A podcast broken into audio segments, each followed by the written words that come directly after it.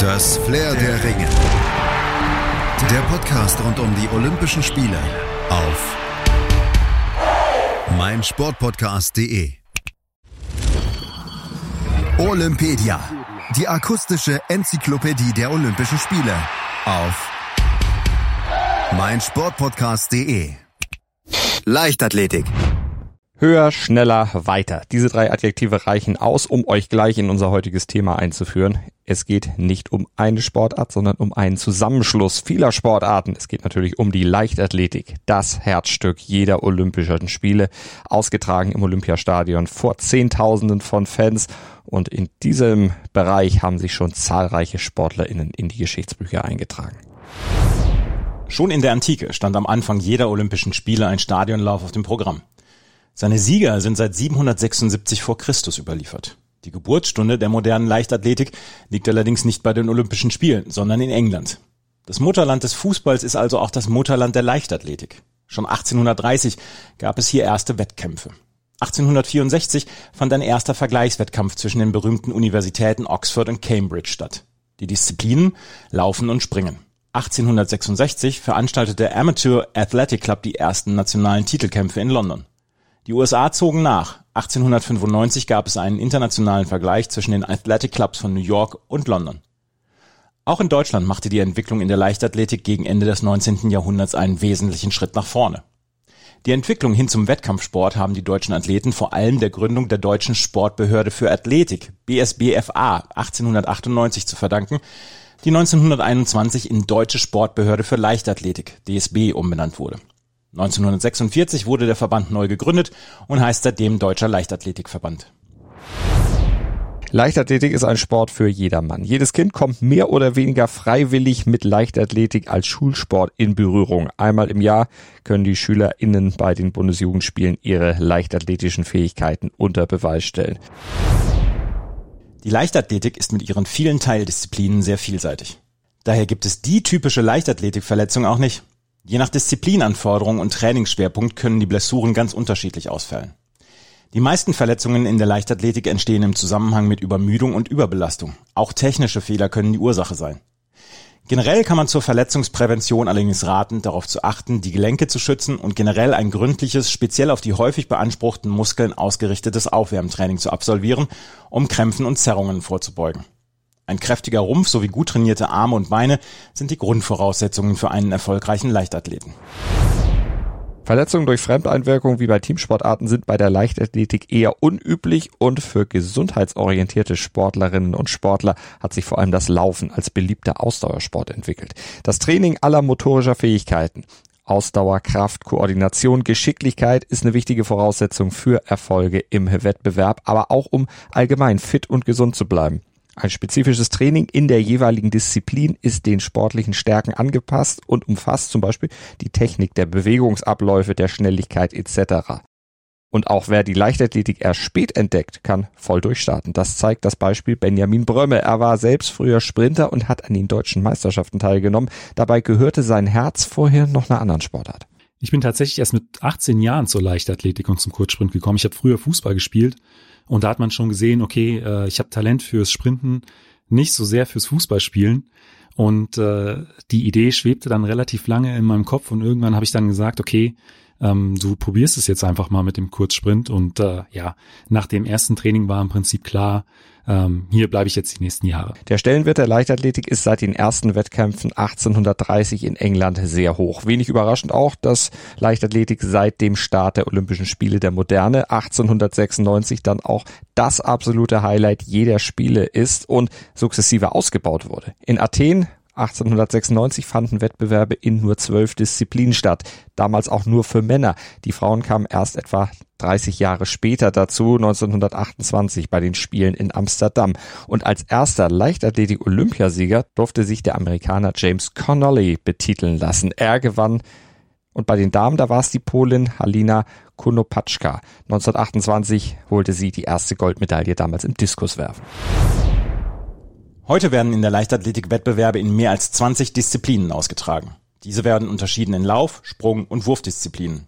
Bei den Laufdisziplinen gibt es die Sprintstrecke mit 100 Meter, 200 Meter und 400 Meter, die Mittelstrecken mit 800 Metern und 1500 Metern, die Langstrecken mit 5000 Metern, 10.000 Metern und im Marathon, Staffelläufe über 4 x 100 Meter und 4 x 400 Meter, Hürdenrennen und das Gehen. Damit sind die Laufdisziplinen am vielseitigsten. Vor allem von diesen Laufdisziplinen geht ein ganz starker Reiz aus. Im direkten Duell Mann gegen Mann und Frau gegen Frau. Das sagt auch Benjamin Brömme. Da ist einfach das Faszinierende. In den rund zehn Sekunden, da ist einfach kein Spielraum für irgendeinen Fehler.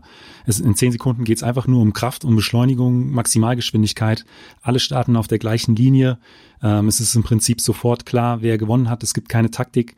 Es geht einfach äh, Vollgas vom ersten Meter an und äh, das hat für mich einfach früher immer und auch heute noch den Reiz ausgemacht.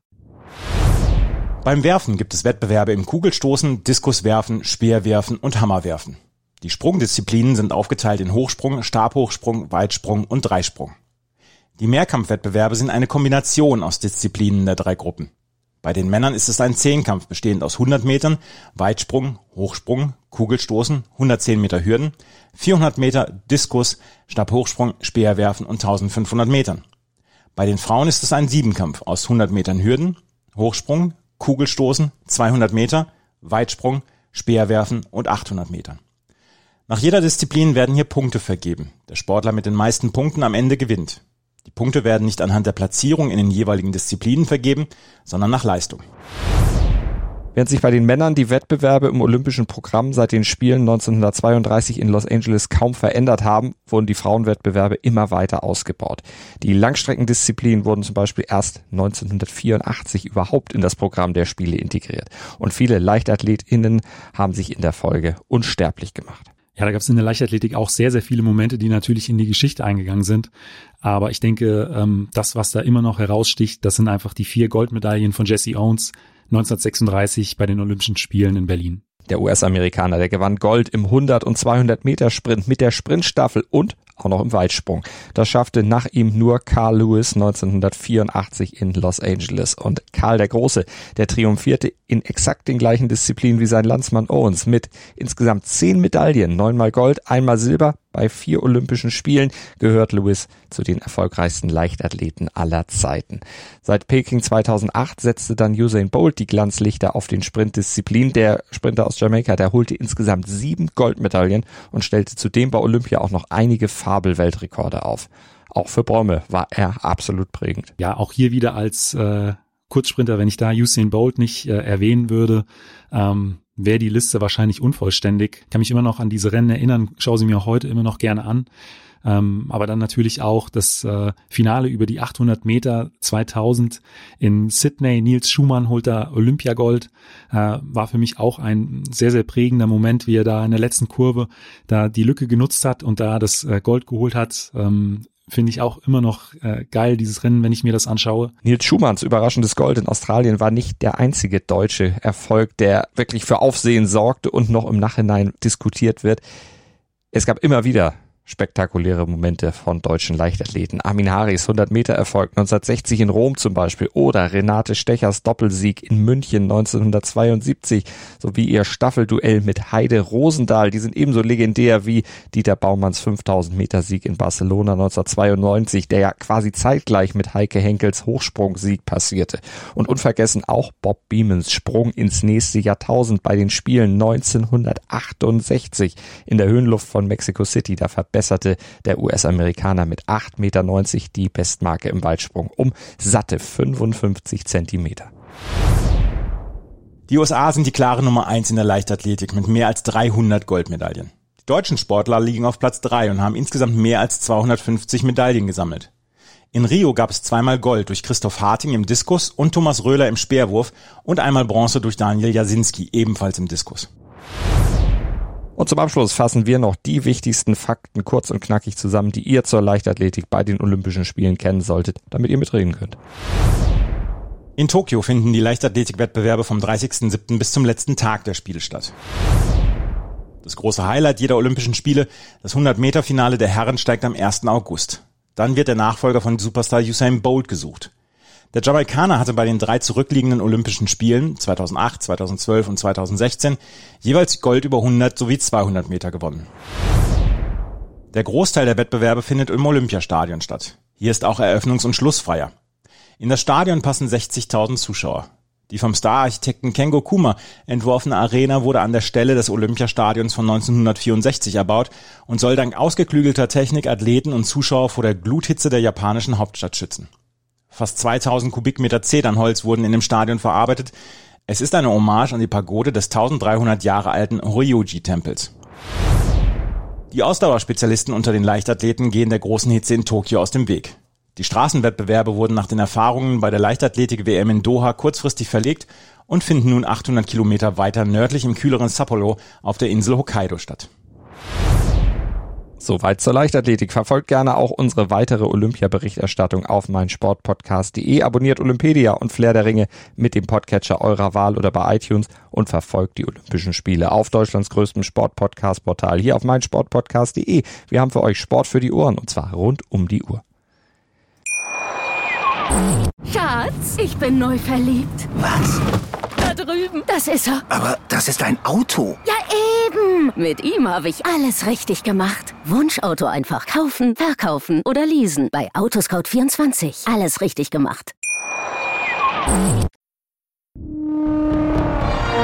Das Flair der Ringe. Der Podcast rund um die Olympischen Spiele auf meinsportpodcast.de. Schatz, ich bin neu verliebt. Was? Da drüben. Das ist er. Aber das ist ein Auto. Ja, eben. Mit ihm habe ich alles richtig gemacht. Wunschauto einfach kaufen, verkaufen oder leasen. Bei Autoscout24. Alles richtig gemacht.